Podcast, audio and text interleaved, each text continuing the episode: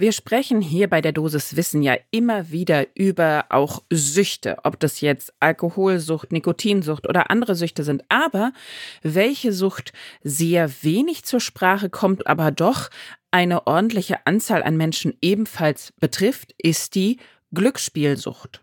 Und diese Lücke, die wir da haben, wollen wir heute schließen. Eine Dosis Wissen, der Podcast für Health Professionals. Guten Morgen und willkommen zu Ne Dosis Wissen, dem täglichen Podcast für das Gesundheitswesen. Ne Dosis Wissen gibt's immer werktags ab 6 in der Früh in kompakten 10 Minuten. Mein Name ist Laura Weisenburger, ich bin Ärztin und wissenschaftliche Redakteurin bei der Apothekenumschau und heute ist Montag, der 11. Dezember.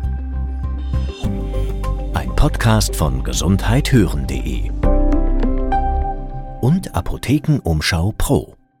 Es gibt zum Glück in Deutschland eine sehr gute Übersichtsarbeit, die jährlich erscheint, die die Fakten und eben auch Behandlungsmöglichkeiten von Glücksspielsucht sehr ausführlich zusammenträgt. Das ist der Glücksspiele Atlas. Den haben wir uns angeschaut, den von 2023, also ganz aktuell. Und natürlich haben wir auch mit einer Expertin über das Thema gesprochen. Heute mit Anja Kreplin. Sie ist Mitarbeiterin in der Arbeitsgruppe Abhängiges Verhalten, Risiko Risikoanalyse und Risikomanagement der Fakultät Psychologie an der Technischen Universität Dresden. Da Koffein zwar auch eine leichte Suchtwirkung hat, aber nicht so dramatisch ist, würde ich sagen, es ist völlig in Ordnung, sich jetzt die erste Tasse Kaffee des Tages zu gönnen und dann können wir starten. Erst einmal klären wir die Frage, was fällt denn alles unter Glücksspielsucht.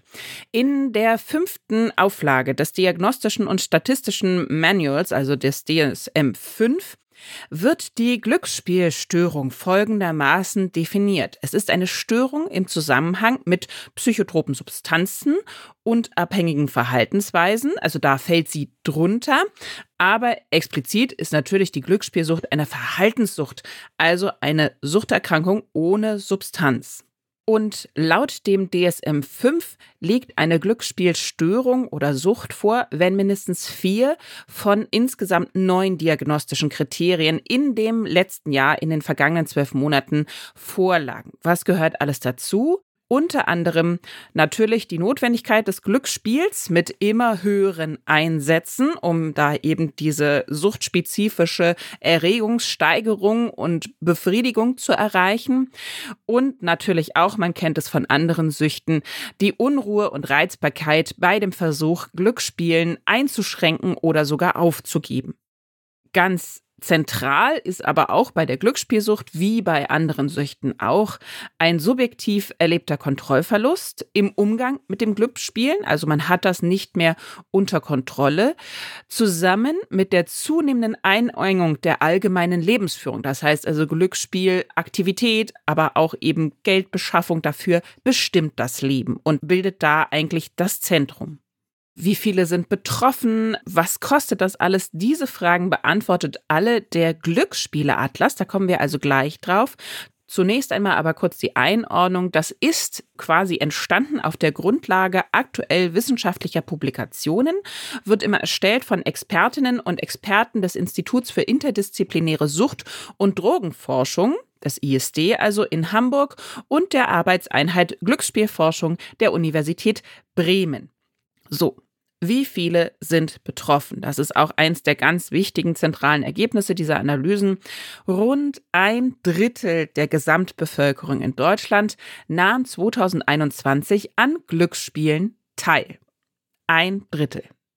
Das muss man sich erstmal so ein bisschen auf der Zunge zergehen lassen. Das ist ja unfassbar viel. Und auch im Verlauf ist es deutlich mehr geworden. Wenn man sich jetzt das Jahr 2007 anguckt, dann war es rund nur die Hälfte der Bevölkerung. Sicherlich, da zählen jetzt auch alle möglichen Menschen dazu, die eben mal ausnahmsweise Lotto gespielt haben, weil der Jackpot halt so riesengroß ist, ist aber trotzdem natürlich, zählen die dazu, ist ja ein Glücksspiel. Aber rund zwei Prozent der Bevölkerung hat wirklich eine Glücksspielstörung im Sinne einer Sucht. In absoluten Zahlen sind das 1,3 Millionen Menschen. Also immer noch sehr, sehr viele Menschen. Dementsprechend wird mit Glücksspiel in Deutschland auch ein wahnwitziges Geschäft gemacht. Die Bruttospielerträge der Glücksspielbranche betrugen im letzten Jahr mehr als 13 Milliarden Euro. Das bringt zwar auch natürlich dem Staat Steuereinnahmen, und zwar nicht zu knapp, aber diese 1,3 Millionen Menschen, die eine Glücksspielsucht deswegen entwickeln, die kosten ja auch wieder auf der anderen Seite. Und das ist auch nicht allzu wenig. Da hat sich der Atlas nämlich auch einige Rechnungen genauer angeschaut bzw. selber erstellt. Wenn man sich jetzt die gesellschaftlichen Kosten ansieht, genau, dann gibt es zum Beispiel ganz konkret nicht genutztes Arbeitspotenzial, wenn die Menschen den Job verloren haben aufgrund der Glücksspielsucht. Aber es gibt auch ganz konkrete nicht materielle Kosten, wie zum Beispiel das Leid der Betroffenen und natürlich auch der Angehörigen. Gerade diese Gruppe, sowohl die Betroffenen selber als natürlich insbesondere das Leid der Angehörigen, ist fürchterlich schwer zu erfassen. Da kann man also gar nicht genau sagen, wie viele Kosten das tatsächlich verursacht. Schaut man sich jetzt Studien an, die nur die materiellen messbaren Kosten einbinden, dann errechnete der Glücksspielatlas für Deutschland jährlich gesellschaftliche Kosten von rund 300 bis 400 Millionen Euro. Also ein sehr großer Batzen. Versucht man jetzt die nicht materiellen Kosten damit einzukalkulieren, ist natürlich eher eine Schätzung. Dann kommen wir auf jährlich mindestens 4,5 Milliarden. Und das ist doch sehr erschreckend. Natürlich steht im Atlas auch etwas zur Prävention dabei. Am wirksamsten sehen die Autorinnen und Autoren des Atlas vor allen Dingen die Maßnahmen der Verhältnisprävention an. Hier ist wichtig der Unterschied, dass nicht eine Verhaltensprävention, sondern Verhältnisse werden geändert. Das heißt also, wir reden über Verfügbarkeitsbeschränkungen, die sind besonders effektiv in der Verhinderung von Glücksspiel.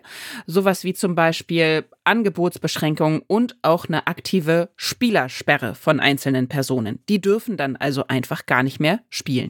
Und was kann man jetzt ganz konkret tun, wenn man betroffen ist? Wie sieht die Behandlung einer Glücksspielstörung aus? Das haben wir auch unsere Expertin Anja Krebling gefragt und sie sagt, im Vordergrund der überwiegend psychotherapeutischen Behandlung in Deutschland steht als Ziel die Abstinenz von Glücksspielen.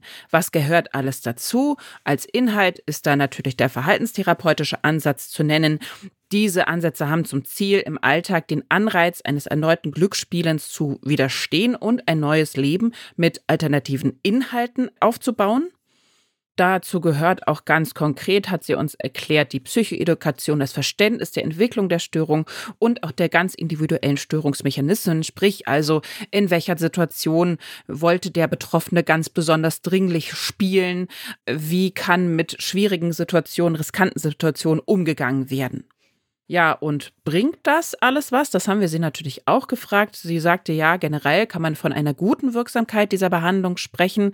Und auch die Statistik gibt ihr da recht. Wenn man die deutsche Suchthilfestatistik 2021 anschaut, dann wurden im ambulanten Beratungsbehandlungseinrichtungen etwa drei Viertel der Betroffenen mit eben dieser Hauptdiagnose Glücksspielstörung und auch einer planmäßig beendeten ambulanten Therapie von ihren behandelnden Therapeutinnen und Therapeuten als gebessert eingestuft. Also es funktioniert. Aber Anja Kreplin sagt uns auch, da muss sich auch politisch ziemlich viel ändern, damit wir da effektiver gegen vorgehen können. Es braucht eine einheitliche Glücksspielpolitik. Was bedeutet das? Sie sagte uns, aus ihrer Sicht sind Personen mit einer Anfälligkeit für Glücksspielstörung generell nicht mehr in der Lage, ihr Glücksspielverhalten zu kontrollieren. Aber durch die derzeit uneinheitliche Glücksspielpolitik ist es beispielsweise der Fall, dass Personen mit Glücksspielproblemen, die über die zentrale Sperrdatei Oasis heißt die, für eine Glücksspielteilnahme zwar gesperrt werden, aber weiterhin an bestimmten Lotterien teilnehmen können. Das klingt natürlich wirklich nicht sehr zuträglich, um da effektiv therapieren zu können, in meinen Augen. Außerdem erläutert sie uns weiter, basiert die Glücksspielpolitik bisher nicht auf wissenschaftlicher Evidenz. Vielmehr bilden da noch relativ alte Konzepte, wie zum Beispiel der Spieltrieb, so eine Entscheidungsgrundlage.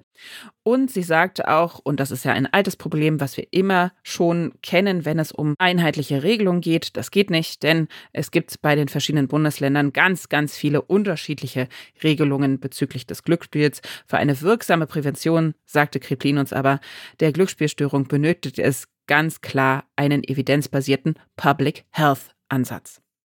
Das war unsere kleine Rundum-Dosis zur Glücksspielsucht mit Daten aus dem Glücksspielatlas 2023. Wenn euch der mehr interessiert, klickt einfach in unsere Shownotes, da haben wir euch den natürlich hinterlegt. Und wenn euch diese Folge gefallen hat, dann lasst uns das doch gerne in den Kommentaren direkt zur Folge wissen oder vergebt am besten Sterne. Podcast von gesundheithören.de und Apothekenumschau Pro.